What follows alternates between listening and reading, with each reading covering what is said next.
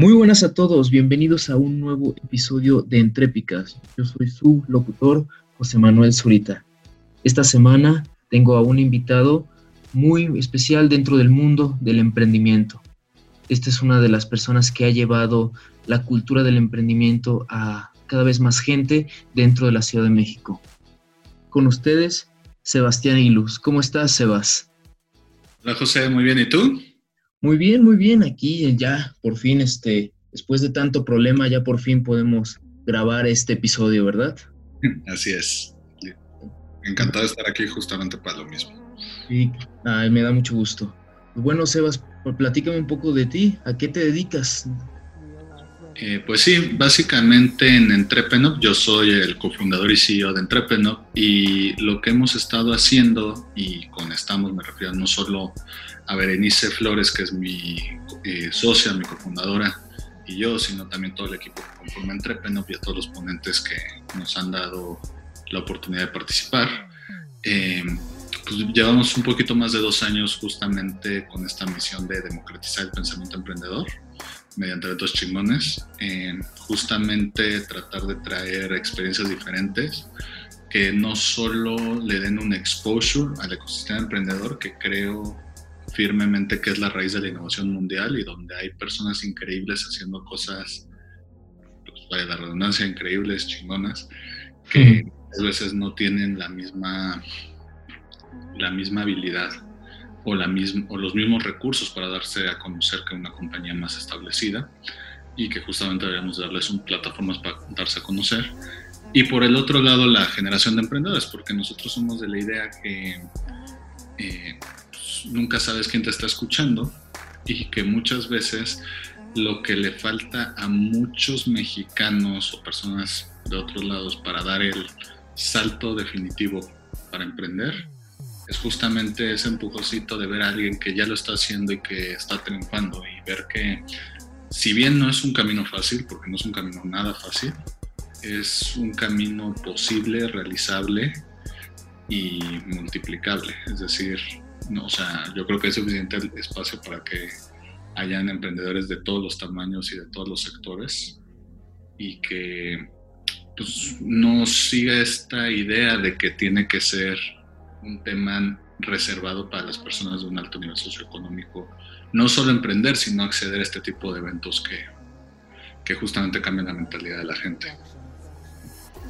Estoy totalmente de acuerdo y sobre todo como que te transforma un poco tu, como tú dices, tu manera de pensar, o sea, ver que, ver que sí se puede y que no, y que emprender un, negocio no significa crear tu megacorporación ni nada por el estilo, no, simplemente es resolver una necesidad y llevar y venderla de alguna manera. Es más, a veces ni siquiera venderla, incluso puedes hacer fundaciones y demás, pero bueno, eso no, eso es otro tema completamente.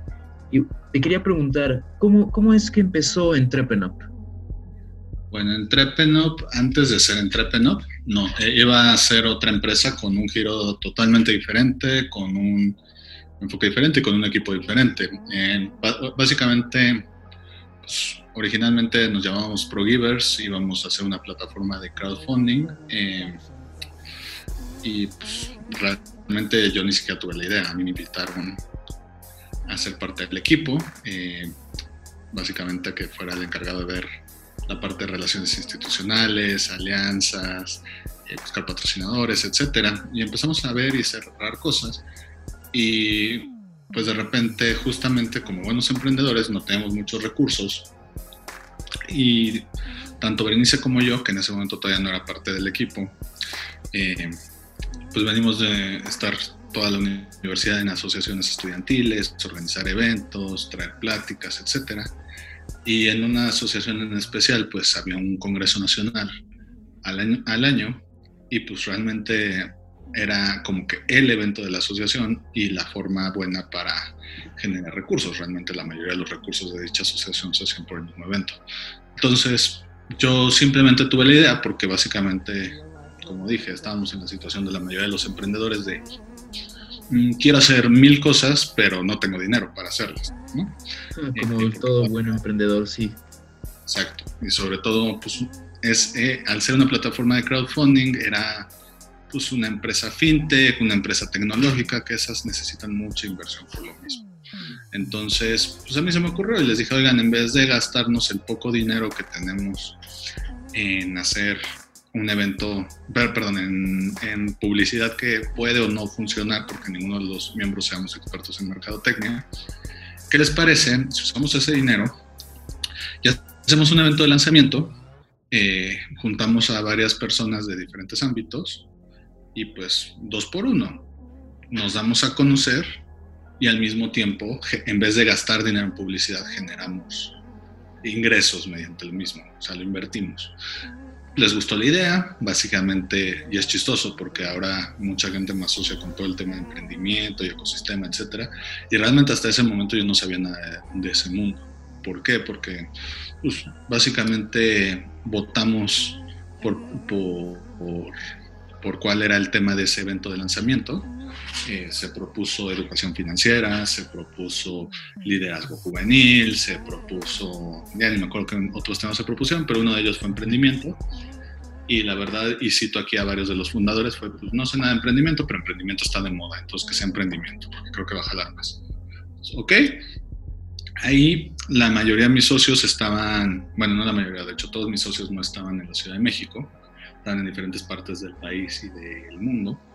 Entonces, pues básicamente al, hacer el evento en Ciudad de México y tener la operación en Ciudad de México, pues la mayoría me ha quedado a mí. ¿no? Entonces, Berenice eh, pues, me empezó a apoyar, primero de forma, vamos a decir que altruista y sin buscar nada a cambio. Eh, y luego se acabó sumando al equipo, porque justamente salió un socio y dije, oigan, metan esta porque necesito, necesito apoyo y la verdad es que trabajamos muy bien juntos. Y, fue chistoso porque nosotros no sabíamos nada del ecosistema emprendedor. De hecho, fue, ok, se votó emprendimiento y yo me volteé con Berenice y fue, oye, fuera de Carlos Slim, ¿quién es un emprendedor mexicano exitoso? O sea, porque generalmente o sea, no, tenía idea. Entonces, y no sé, me dijo, Bere, pues, a ver, piensa en empresas mexicanas. Y yo, pues, bueno, a ver, Cinépolis, ¿no? Y entonces googleas y dices que, y ves que el fundador de Cinépolis lamentablemente ya falleció o encuentras que de Mexicana o de Aeroméxico o X o Y empresa que mexicana fuerte y pues ves que los ponentes ya están retirados o simplemente, más bien los fundadores ya están retirados o simplemente eh, pues ya, ya no, no, hay forma de contactarlos. ¿no? Entonces, mm, yo me acuerdo mucho esta vez que Ver y yo eh, hicimos Bunker durante un fin de semana, así sacamos Entrepreneur Forbes, googleamos todo así, mexicanos exitosos, emprendedores y así. Entonces nada más íbamos y empezamos viendo y era como, ah, esto suena interesante, ah, esto está bien padre, ah, Y ahí también, eh, y esto nos dimos cuenta después, nos dimos cuenta de la problemática, que es justo como nosotros. Nosotros no sabíamos quiénes eran los grandes emprendedores de México. Y eso significa que a menos de que estés en el ecosistema, muy probablemente tú tampoco sepas quiénes son. O sea, ya que te empapas empiezas a ver a los mismos nombres, pero cuando estás de afuera no tienes idea y no tienes idea porque aparte hay empresas que son muy vistosas porque tienen tiendas por todos lados, físicas, eh, pero hay otras, hay otras marcas que son gigantes, multinacionales que pues no tienes, o hay empresas, el ejemplo que doy siempre es Focus Nights, Focus Nights es un movimiento mundial que entre el nombre y el tamaño todo el mundo asume que es gringo o canadiense o algo por el estilo y, se sacan de onda de que nació en la Ciudad de México. Es más, yo mismo me saqué de onda al saber que era de Ciudad de México. Em, entonces, pues nada, eh, hacemos el evento eh, de lanzamiento, van cuatro y dos personas, es un éxito, fondeamos, teníamos suficiente para fondear un resto de meses la operación y al final, por X y Y cosas internas que prefiero no indagar, eh, al final decidimos separarnos los socios y Berenice y yo nos independizamos. Y pues básicamente, primero la idea era seguir la idea de hacer una plataforma. Luego nos dimos cuenta que, pues uno, que le sabíamos mucho más al tema de los eventos. Dos, que nos gustaba mucho más el tema de los eventos. Y tres, eh, que pues no acaba de haber una reforma fintech que hacía sumamente difícil hacerla, eh, eh, el iniciar una empresa relacionada a esto. Entonces, pues básicamente de ahí eh, uno de nuestros ponentes de nuestro evento de lanzamiento de la empresa que al final me lanzó fue este Unreasonable Institute México y justo acabando eso nos dijeron oigan vamos a tener la primera generación de laboratorios irrazonables eh, nos gustó mucho ese perfil que iban a aplicar ya fuimos pues, nos ayudaron a darnos cuenta de qué cosas tenemos que hacer qué cosas tenemos que quitar etcétera nos ayudaron a pulir mucho el proyecto. Y ya de eso, de ahí pasó a dejar de ser un proyecto y evolucionar a una empresa donde básicamente pues nos dimos cuenta que tenemos que ir fase a fase, ir creciendo. Y, entonces eso que se llama ProGiver se acabó convirtiendo en Entrepenop y ahora sí que eh, totalmente diferente y con una visión 100% de Berenice y mía llama mucho la atención porque eh, eso tiende a pasar mucho en, el emprendimiento, que empiezas con una idea y conforme vas avanzando se convierte en otra cosa y, antes de que te des cuenta pues ya afortunadamente estás generando dinero, pero, pero vaya, o sea, ni siquiera con lo que te imaginaste en un inicio. Pero eso es, parte del proceso y tú lo sabes, ¿no? sí, sí, sí, sí. El, sí uno, uno hace un plan y luego llega la vida y te, te va cambiando los, pasos uno a uno. Y la verdad es que pues, lo hemos hablado muchas veces internamente. Qué bueno que al final nunca fuimos una plataforma de crowdfunding, porque hay un montón de plataformas de crowdfunding increíbles en México que, con las que hemos trabajado en la mayoría en una u otra ocasión. Y, y ahora sí que ellos saben hacer muy bien su chamba, entonces que ellos hagan esa chamba y nosotros nos dedicamos a, la nuestra. Y como dice otro de nuestros ponentes, eh, pues todos en el ecosistema tienen su rol y creo que en Entrepenop hemos encontrado muy, buen, muy bien nuestro rol eh, dentro del mismo ecosistema. eso me da mucho gusto, encontrar como la forma en, algo que te sientes cómodo, que te apasiona y que pues sobre todo te está generando. y bueno, este, todo este proceso, una parte clave de todo tu proceso es acercarte a estas grandes personas, ya sean de, de pequeñas startups, de pequeñas pymes o o corporaciones este, o empresas grandes. Yo he ido a alguno de tus eventos, alguno que otro, entonces sí hay gente bastante grande ahí. Entonces, ¿cómo, cómo te acercas a esas personas? ¿Cómo empiezas ese contacto? ¿Te los googleas y, y luego qué pasa? Pues, mira, realmente con miedo de no responder del todo la pregunta, pues digamos que ha ido variando la fórmula, o sea, no hay una fórmula única ni mágica de hacer esto. Eh, también como ha ido evolucionando la empresa y he ido evolucionando yo en ese aspecto, eh, pues justamente se han ido, ah, digamos que vamos haciéndole pequeños cambios y ciertas cosas van más fácil. Al principio, tanto en el evento de lanzamiento que, comentaba antes, como nuestra primera versión de Winnovation, que, es nuestro magno evento, nuestro festival de innovación disruptiva que hacemos una vez al año en el papalote, pues, pues es eso, o sea, yo siempre cuando me preguntan esto, digo que en mis primeros eventos yo me sentía casi casi como Javi Noble y nosotros los nobles vendiéndoles una idea a los ponentes, así que voy a rentar el, primer evento fue en el Museo de Memoria y Tolerancia y después de no, eh, el papalote. Vamos a rentar el papalote, vamos a juntar un montón de emprendedores exitosos, vamos a cobrar bien barato y al final va a haber una fiesta de networking y van a empezar todos los ponentes con los patrocinadores, con los asistentes y va a estar de huevos. O sea, tampoco, tampoco era así, pero básicamente al principio era eso, porque yo no tenía nada con qué respaldarlo, era nada más, eh, tengo esta idea, de que quiero hacer este evento, llegar a un mercado que normalmente no tiene acceso a este tipo de ponentes. Y quiero, uno, darte ayudarte a darte a conocer y dos, eh, que ayudes a inspirar a, no, a la generación de nuevos Y afortunadamente desde el principio, eh, no sé, o sea, muchas veces me preguntan que si es por inteligencia, que si es por suerte, que si es por lo que sea. Yo digo, pues no sé si es por inteligencia o por suerte, pero pues yo creo que es por suerte y en la vida es muchas veces más importante ser suertudo que ser inteligente. Entonces, no sé, desde el principio hemos sido muy afortunados en el, en el sentido de que mucha gente increíblemente exitosa, increíblemente chingona, increíblemente superadora de cualquier barrera.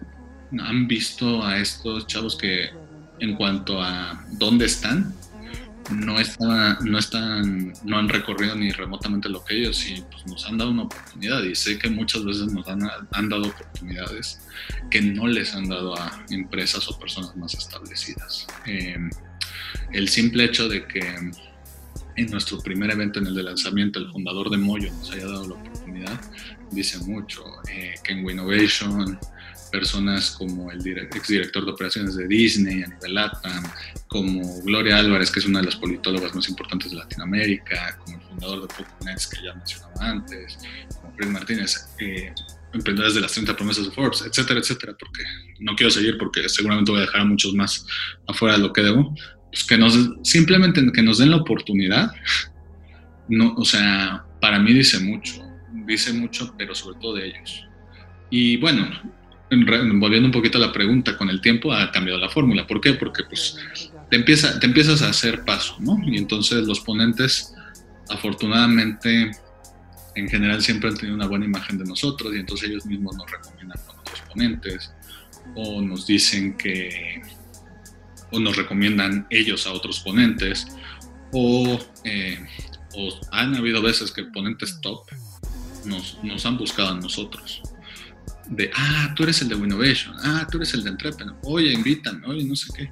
Y hay otros que todavía los estoy buscando yo, pero pues digamos que afortunadamente, como decía antes, ya tenemos un espacio en el ecosistema, ya somos más ubicables y entonces por lo mismo más gente nos, nos está dando la oportunidad.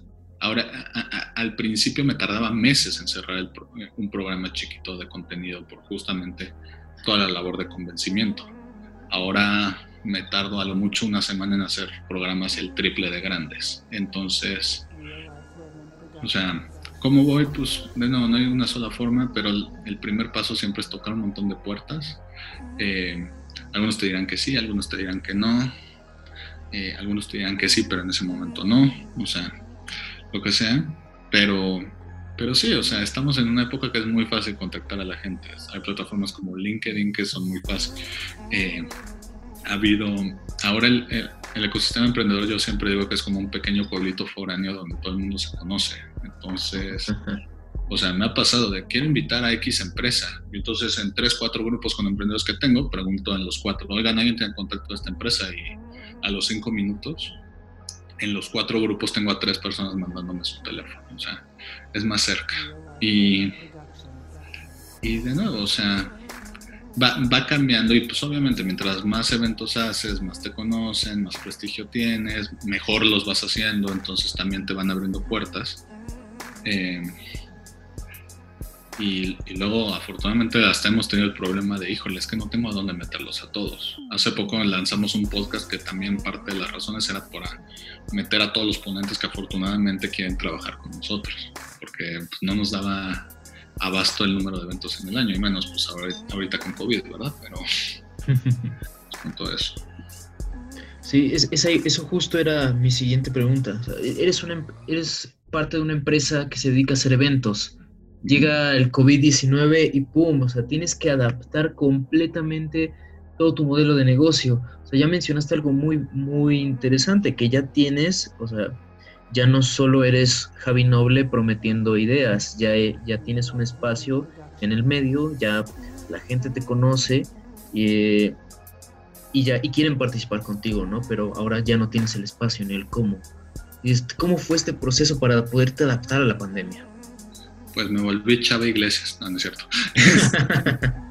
no, eh, pues mira, Obviamente sabíamos del COVID cuando estaba en Europa, que todavía no había llegado a México, como yo creo que la mayoría no dimensionamos ni qué tan grave era, porque pues al final la, poca información que había era pues, que era un, casi, una gripa más fuerte, que no se preocuparan, que bla, bla, bla.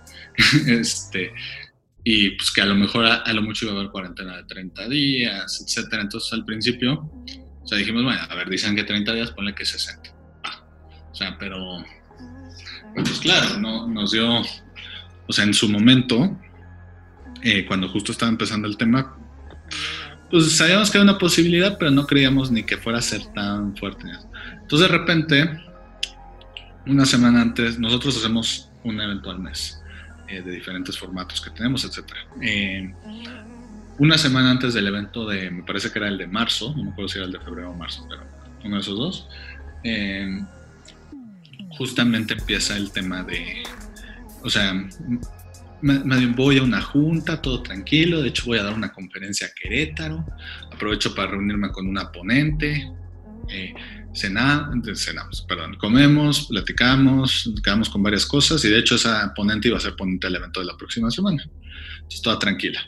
Y, y de repente nada más en lo que yo iba estaba esperando mi BlaBlaCar para regresar, me empiezan a, llegar las noticias de que el TEC había cerrado eh, sus instalaciones y de repente que otros corporativos y que, ok, ok, ok, tal vez sí es mucho más de, de lo que yo esperaba, ¿no?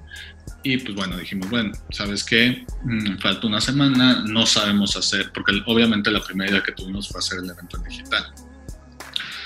Pero fue, ¿sabes qué? Falta una semana y no sabemos nada al respecto del tema.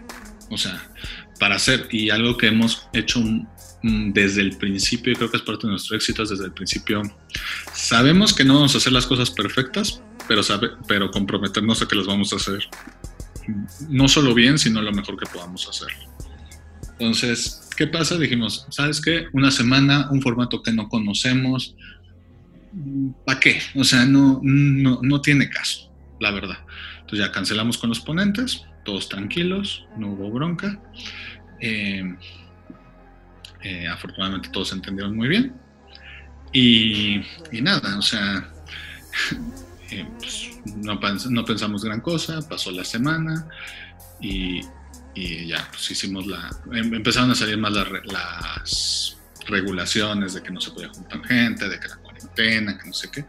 Entonces, pues claro, llega el momento que dices como empresa, oye, mmm, aún quitando la moral, que fue nuestro primer punto de, aunque nos dejaran hacerlo, no lo haríamos, los eventos, pero aún quitando esa parte de la ecuación, eh, es ilegal ahorita juntar gente. o sea, bueno, o sea aún, si a mí o a Bere nos valiera madres, eh, pues legalmente, o sea, nos podemos meter un problema. Eh, y luego están todas las otras regulaciones más importantes que el tema de la salud, que el tema de la moral, el tema, etcétera. Entonces, pues, pues dijimos, ¿sabes qué? Pues hay que hacer una planeación. Y realmente eh, nosotros este año habíamos cerrado un trato para expandir Winnovation a Monterrey y Guadalajara, además de Ciudad de México. Estábamos muy emocionados de anunciarlo en marzo, pero por obvias razones ya no se hizo.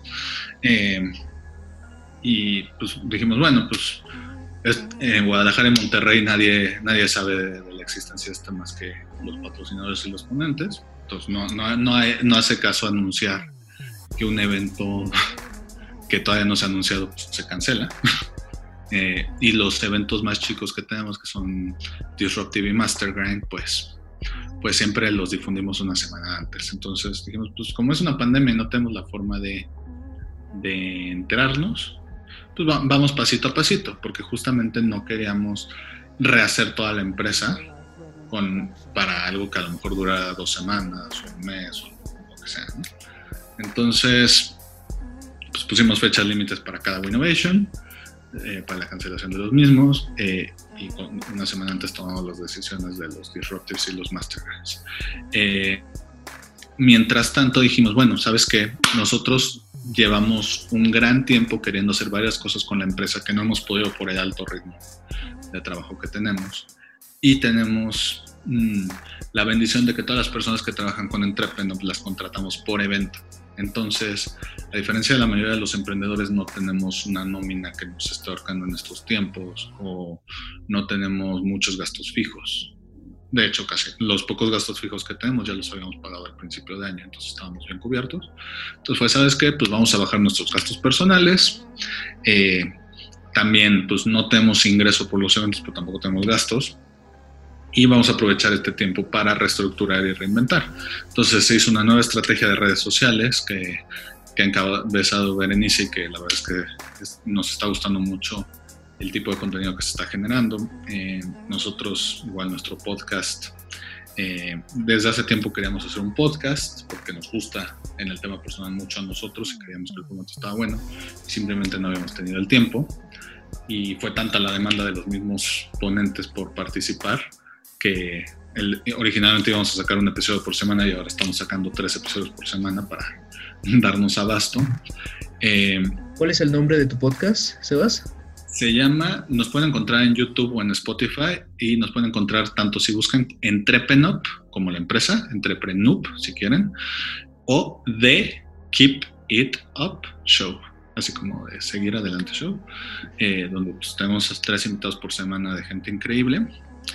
Y, nada, o sea, lo que hicimos fue ver y yo nos sentamos, porque de nuevo, lo, que más nos preguntaban es, ¿no van a ser los eventos en digital? fue, no, no porque a mí me invitaron a muchas cosas de ponente de digital, entonces tomé todas las, todas las invitaciones que recibí, vi conferencias, vi cómo cambiaba la experiencia, me metí a otros como audiencia y me di cuenta que si bien no tienen nada de mal los eventos digitales, es otra bestia totalmente diferente, que es muy diferente a, digamos que resaltaría nuestros puntos débiles y no, y no se podrían ver nuestros puntos fuertes como empresa. Entonces, y que básicamente no queríamos hacer 3, 4, 5, 6 meses de eventos digitales para al final, digamos que tirarlos, ¿no? O cambiarle los precios de los eventos a digital o lo que sea. Eh, entonces dijimos, ¿sabes qué? Vamos a crear las redes, vamos a crear el podcast, vamos a crear varios de otro tipo de cosas con la idea de que sin importar, eh, o sea, que, esta, que no sea un parche y que cuando pase la pandemia, más que la cuarentena, cuando pase la pandemia, pues, pues que esto pueda convivir perfectamente con, con, los eventos reanudados. ¿Por qué? Porque pues afortunadamente ya sabemos hacer los eventos. Y, pues ha sido una buena oportunidad no solo para como decía, darle su espacio a cada uno de los ponentes que nos están dando oportunidades, sino también experimentar nuevas cosas, traer nueva energía a la empresa, ver, ampliar paradigmas nuestros y justamente eh, ver qué funciona, qué no, y, incluso hasta cambiamos la misión. Durante dos años nos hemos, eh, hemos dicho constantemente que somos una... Eh, que democratizamos el pensamiento emprendedor mediante eventos chingones y ahora que no podemos hacer eventos, lo hemos cambiado a eh, generamos contenido chingón para democratizar el pensamiento emprendedor, porque justamente estamos haciendo toda otra estrategia que pronto vamos a tener varias novedades muy cool de Entrepreneur que nos ayude a que va a hacer que el nuevo Entrepreneur sea todavía mejor que el que estuvo antes de la pandemia. Entonces es chistoso porque como tú dices, es la época que la empresa de eventos no puede hacer eventos. y aún así es justamente cuando yo creo que más emocionado estoy del futuro de, de la empresa. No, y a ver, o sea, todas las crisis son tiempos de oportunidad. E, eso, es, eso va para todos los emprendedores que nos están escuchando. Este es, aunque no lo parezca, uno de los mejores momentos para empezar a hacer locuras. Este, pero, pero vaya, Sebas, me llama mucho la atención que dijiste que, que la transición a eventos digitales iba a resaltar mucho tus puntos débiles de, como empresa.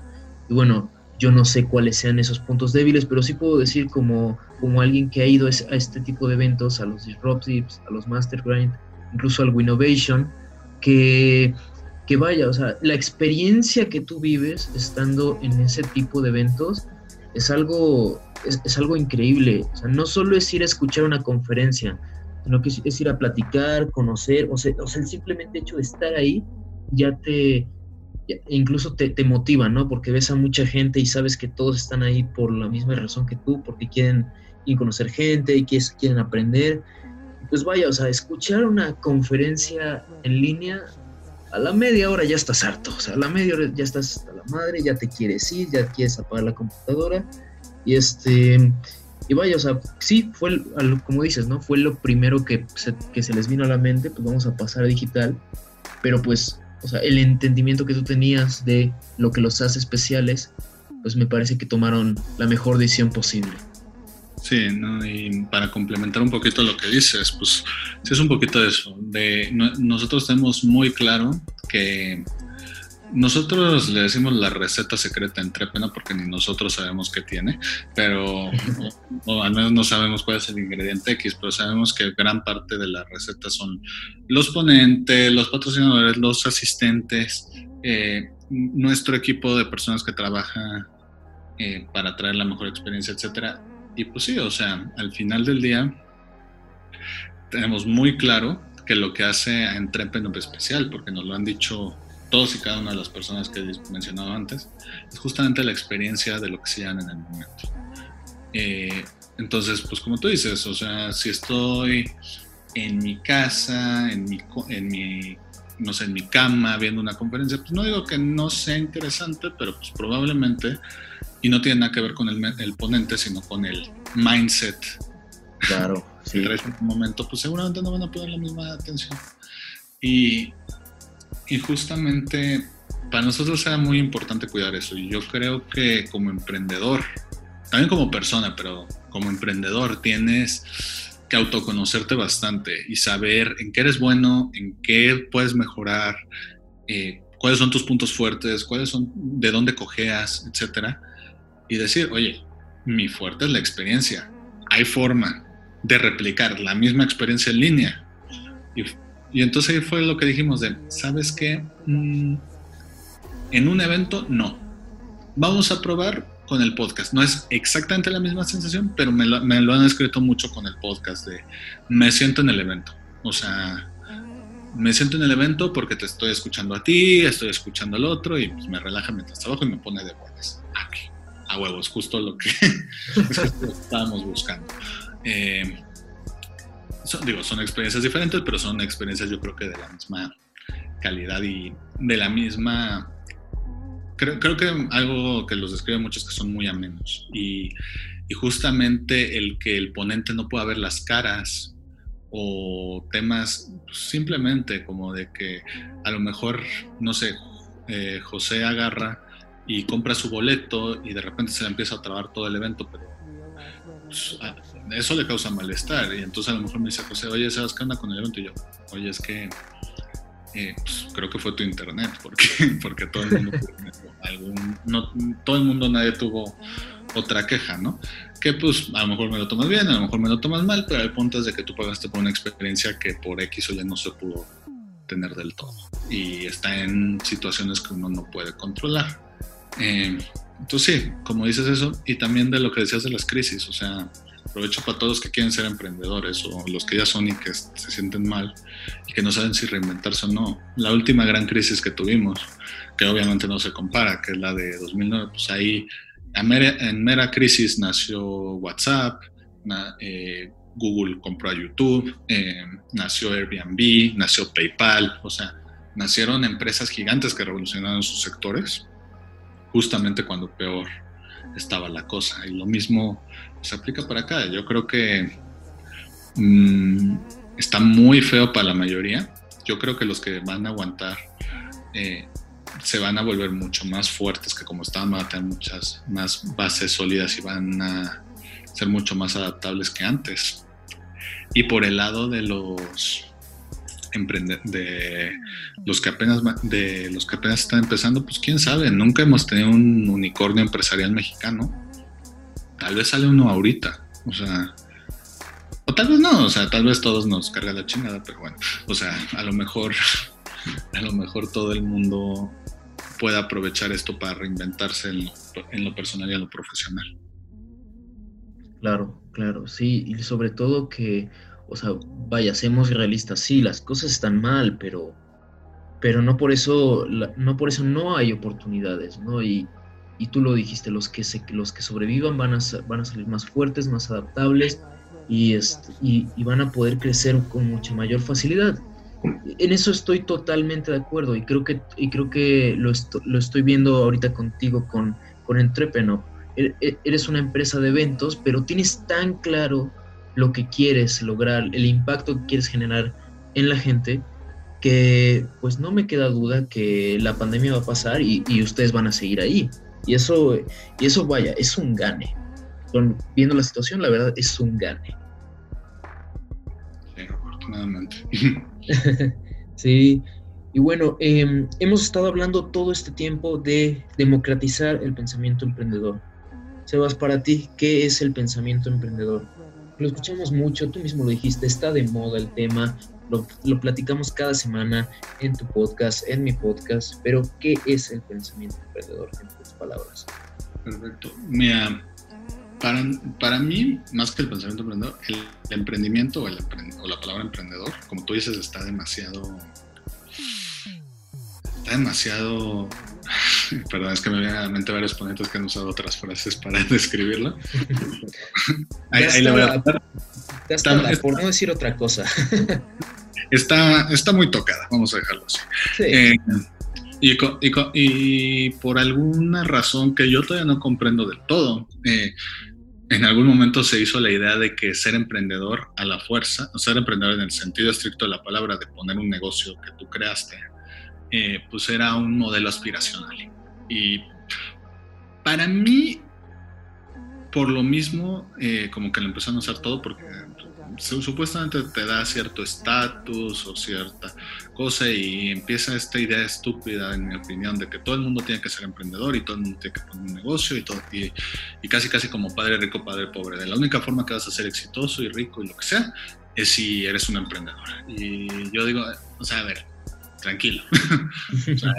hay, hay de todo. Hay emprendedores grandes, hay emprendedores chicos, hay emprendedores muy buenos, hay emprendedores muy malos, hay emprendedores que apenas y les alcanza para tener una vida semidecente y hay godines que ganan lo que muchos emprendedores nunca van a ver en su vida al año, digo al mes eh, o al año, lo que sea.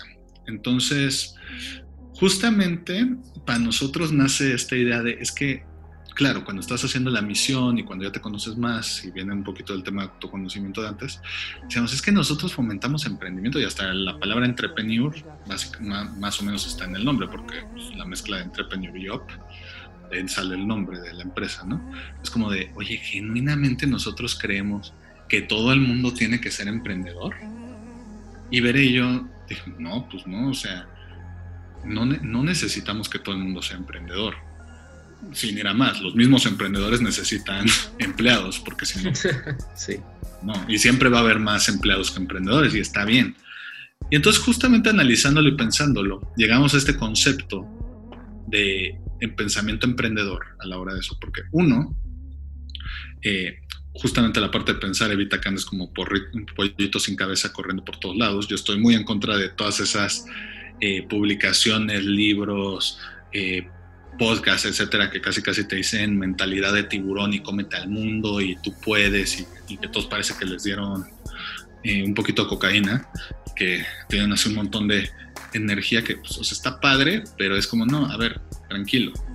Uno, piensa, piensa, ¿quieres hacer esto? Está bien.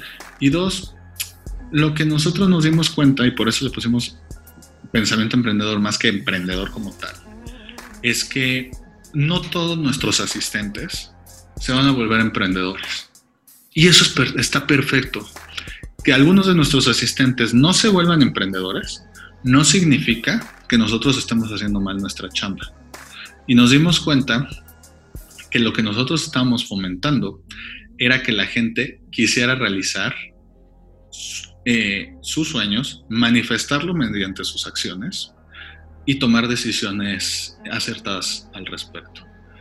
Que eso lo pueden hacer poniendo su empresa y volviéndose emprendedores, o también lo pueden hacer desde su trabajo eh, Godín, pueden hacerlo desde ser freelancers, pueden hacerlo desde que son estudiantes, o sea, pueden hacerlo de muchas formas. Entonces, por eso, en la parte del mensaje de democratizamos el pensamiento emprendedor, porque sí creemos que si bien no todo el mundo tiene que ser un emprendedor, sí estaría padre que esa mentalidad del emprendedor, ese pensamiento del emprendedor de yo quiero algo y no voy a esperar a que me lo den, sino que yo voy a realizarlo de cero, yo voy a crear algo de cero que, cambie las cosas. A lo mejor cambia el mundo o a lo mejor nada más cambia su realidad propia. Eh, pues mm, es extrapolable y es multiplicable. Y la parte de democratizar viene de que, como decía antes, o a, mucha gente no tenía acceso a esto justamente por un tema económico. Y nosotros creemos que justamente, más que que si se necesitan más emprendedores o no, que sí se necesitan porque son la base de la economía mexicana y mundial, pero más de que si se necesitan más emprendedores o no, necesitamos más personas que piensen como emprendedor, que se quieran comer al mundo y que quieran eh, realizar sus sueños de ser. Espero haber respondido a la pregunta. Claro, por supuesto. Es más, este, no podría estar más de acuerdo contigo. Si tú lo que quieres es ganar dinero, déjame decirte que crear una empresa es una de las formas más riesgosas de, conseguir dinero, tal cual. No, no hay de otra. Entonces, eh, y tienes razón, o sea, vaya, va a haber muchas personas que lo intenten y, que se queden en el camino. Y eso está bien, o sea, no todos eh, pueden llegar a, tener una empresa de éxito porque es extremadamente complicado. Hay demasiados factores en juego y, pues vaya, para que las estrellas se alineen y que tú tengas las capacidades necesarias, pues e, es muy, es muy complejo, pero no necesariamente significa que, que esté mal. En inglés está este concepto eh, que es el intrapreneur, que básicamente es esta persona que, que genera innovación dentro de una empresa ya, ya existente. Y, ese, y esa persona puede ser el Godín, puede ser este, eh, el que se levanta de el famoso de 9 a 5 todos los días. Y está bien, o sea, y esa persona pues realiza, realiza de alguna manera una acción significativa pues en un entorno ya creado. Y si se, siente cómodo así, está feliz haciendo lo que hace, pues qué mejor, ¿no? Exacto. Igual, si me permites complementar lo que acabas de decir con un ejemplo. Claro. Eh, ubicas los chetos morados. Esos casi no salen en México, nada más estuvieron un tiempo, pero en Estados Unidos son de los más populares. Sí, claro, los de colmillitos, no son los mejores. A mí no me gustan, pero, pero la historia está buena. El punto es, hablando del tema de intraemprendimiento, que es el que tú mencionas, eh, pues, normalmente creemos que en las compañías la gran innovación viene de los altos ejecutivos. Y justamente eh, la marca de fíjate que no sé si Chetos es como aquí en México, de que es parte de PepsiCo, si es de otros, no sé, pero vamos a decir la empresa Chetos. Eh, justamente necesitaban crear un nuevo producto, ninguna de las fórmulas se les ocurría, etcétera. Tienen un laboratorio de investigación, tienen eh, uno de innovación, tienen huellas de estudios de mercado, etcétera, y no se les ocurre, no se les ocurre. Y resulta que la, la idea de los de los chetos morados nace de un conserje de la empresa. Un conserje de la empresa, un, día mientras está eh, limpiando, oye a los ejecutivos hablando de eso, se acerca con uno después y le dice que tiene una recetita que si la quiere probar y le da una prueba y de ahí sale eso. A, lo que voy es, y con todo el respeto a, todo el personal de limpieza que me dice mucho, eh, justamente eso muestra que hasta las compañías más grandes y establecidas, eh, la innovación no está reservado a, partir de cierto rango, de cierto puesto, y que cualquiera, si le das la oportunidad de pensar y de expresarse, puede hacer una, una, ¿cómo se llama? Una idea que les cambie la vida. De nuevo, esos son los que más se venden en Estados Unidos, o al menos la última vez que chequé ese era el dato. Y nació de alguien que pues, ni remotamente se dedicaba a eso, que probablemente no había ni siquiera acabado sus estudios. Y por eso mismo, justamente, tuvo una idea, la materializó. Y justamente por eso es importante no discriminar y tratar de activar esta mentalidad de pensamiento emprendedor en todas las personas. Eso, eso no podría estar más de acuerdo.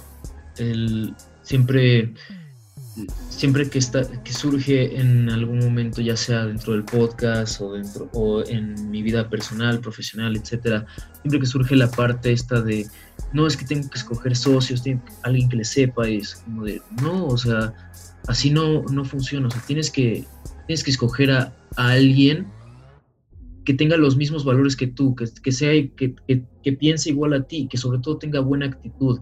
Y esto lo menciono porque como dices, o sea, no hay, no, tienes que tener un MBA ni el doctorado en finanzas para, poder generar innovación, ¿no? para poder materializar una idea. El famoso, las ideas no valen nada este, hasta, que lo, hasta que lo realizas, es cierto. ¿A cuántas personas no se les ocurrió este, publicar chismes por internet?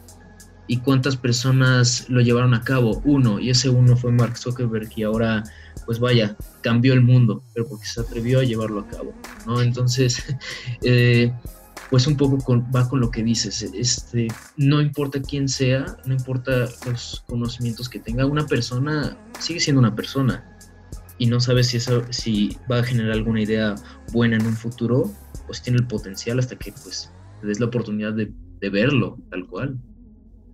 Exacto. Sí, y bueno, Sebas, para, ya para terminar, eh, estuvimos platicando todo este tiempo de pues un poco entrepreneur, el pensamiento emprendedor y demás temas. Y pues tú empezaste a emprender desde muy joven y siempre estuviste, desde incluso dijiste que estuviste en estos grupos estudiantiles, demás, entonces siempre estuviste en este ambiente.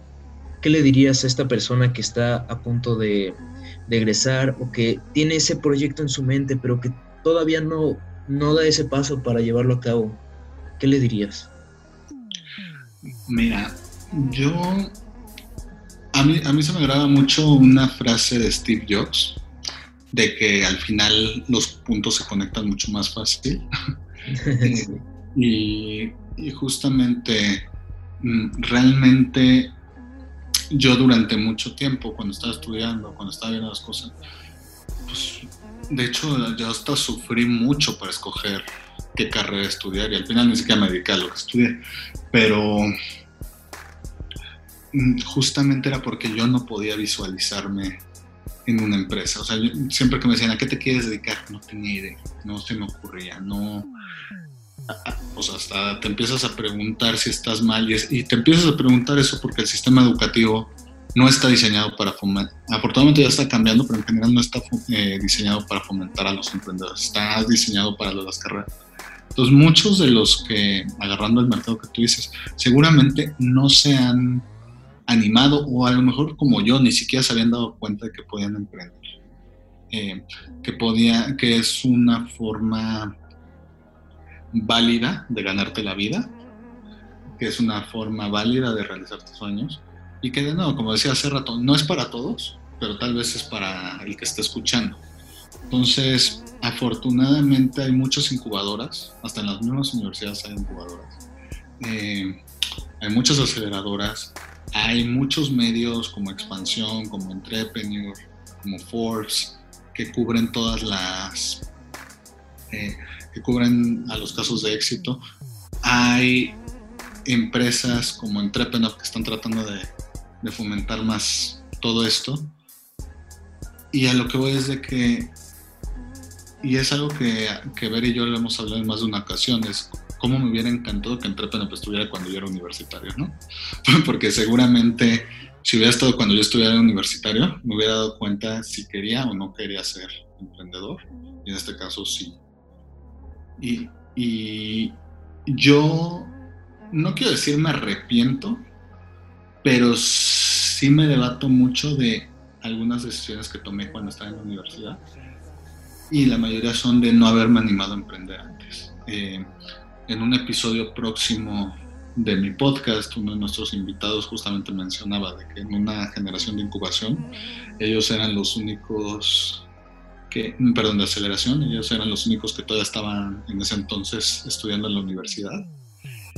Y literalmente todos los otros proyectos o todas las otras empresas les decían que estaban celosos de ellos, porque ellos básicamente tenían toda la oportunidad de digamos que todos los beneficios de emprender sin todos los riesgos que lleva, porque claro, no es lo mismo adquirir el riesgo cuando estás siendo universitario o recién egresado, que digamos que todavía estás entre comillas en la época que te puedes dar ese lujo de, de intentarlo y si no sale, pues no es el final del mundo, a cuando tienes una esposa o esposo, cuando tienes hijos, entonces... Mm, no, no le quiero decir a todos los jóvenes que, que, de nuevo, que se animen y que emprendan, que no sé cuánto, pero si tienen, aunque sea un poquito el bichito, yo creo que es el mejor momento para, para que se den una oportunidad a ellos mismos de decidir si a eso se quieren dedicar. Y que no necesitan ni ser muy rico, ni tener mil contactos. Yo no tenía ningún contacto ahora y ahora es, afortunadamente tenemos muchos contactos de ponentes y emprendedores. Cuando, cuando empecé, como decía al principio, no conocía a nadie, a ningún emprendedor exitoso y ahora afortunadamente tenemos toda una red de ellos. Eh, de, de, nuevo, muchos dicen que la barrera es el dinero. Yo justamente acabo de ver un dato que menos del 1% de los emprendedores viene de un contexto o de extrema riqueza o de extrema pobreza. O sea, la mayoría están como que en ese punto medio. Entonces, el dinero no es una excusa. Entonces, si estás escuchando esto o estás escuchando otros episodios del programa de José, o si simplemente te llama la atención o tienes una idea que dices podría ser, pues date chance, entrega, eh, este, empieza pasito a pasito de forma frugal. No te tienes que comer al mundo desde el principio para ser exitoso. Entonces, pues no sé, o sea, date la oportunidad de ver si tienes el bichito, si es nada más un bichito o si es a lo mejor lo que más feliz te pueda hacer y ya después toma la decisión correspondiente a eso. Pero nunca, como dices, como tú decías hace rato, nunca la tomes solo por una cuestión de dinero.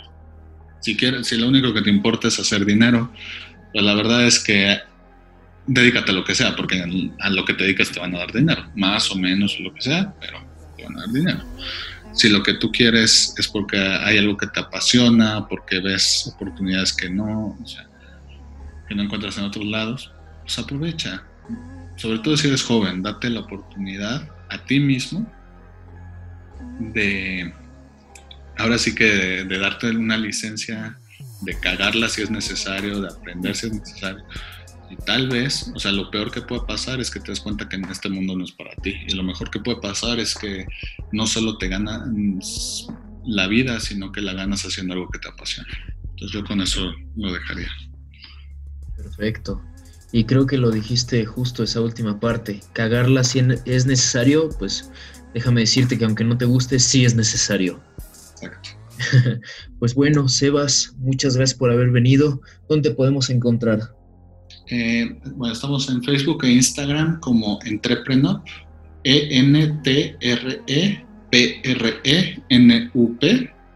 Eh, si nos apoyan con un like o seguir, no solo nos apoyan a nosotros, sino que apoyan a todos los emprendedores que queremos difundir y a las personas que queremos inspirar. Y también en YouTube estamos igual como Entrepreneur. Ahí subimos la versión con audio y video de nuestro podcast, que de nuevo se llama The Keep It Up Show. O igual en Spotify nos pueden encontrar tanto como Entrepreneur como The Keep It Up Show. E igual en nuestra página entrepreneur.mx. Perfecto. Pues nada, Sebas, muchas gracias por haber venido. Eh, que aprecio mucho esta entrevista. La verdad salió algo, algo muy padre, muchos mensajes, si no 100% positivos, con muchísimo valor. Y eso es lo más importante. Muchas gracias. Nos vemos. Hasta la próxima. Igual, un abrazo.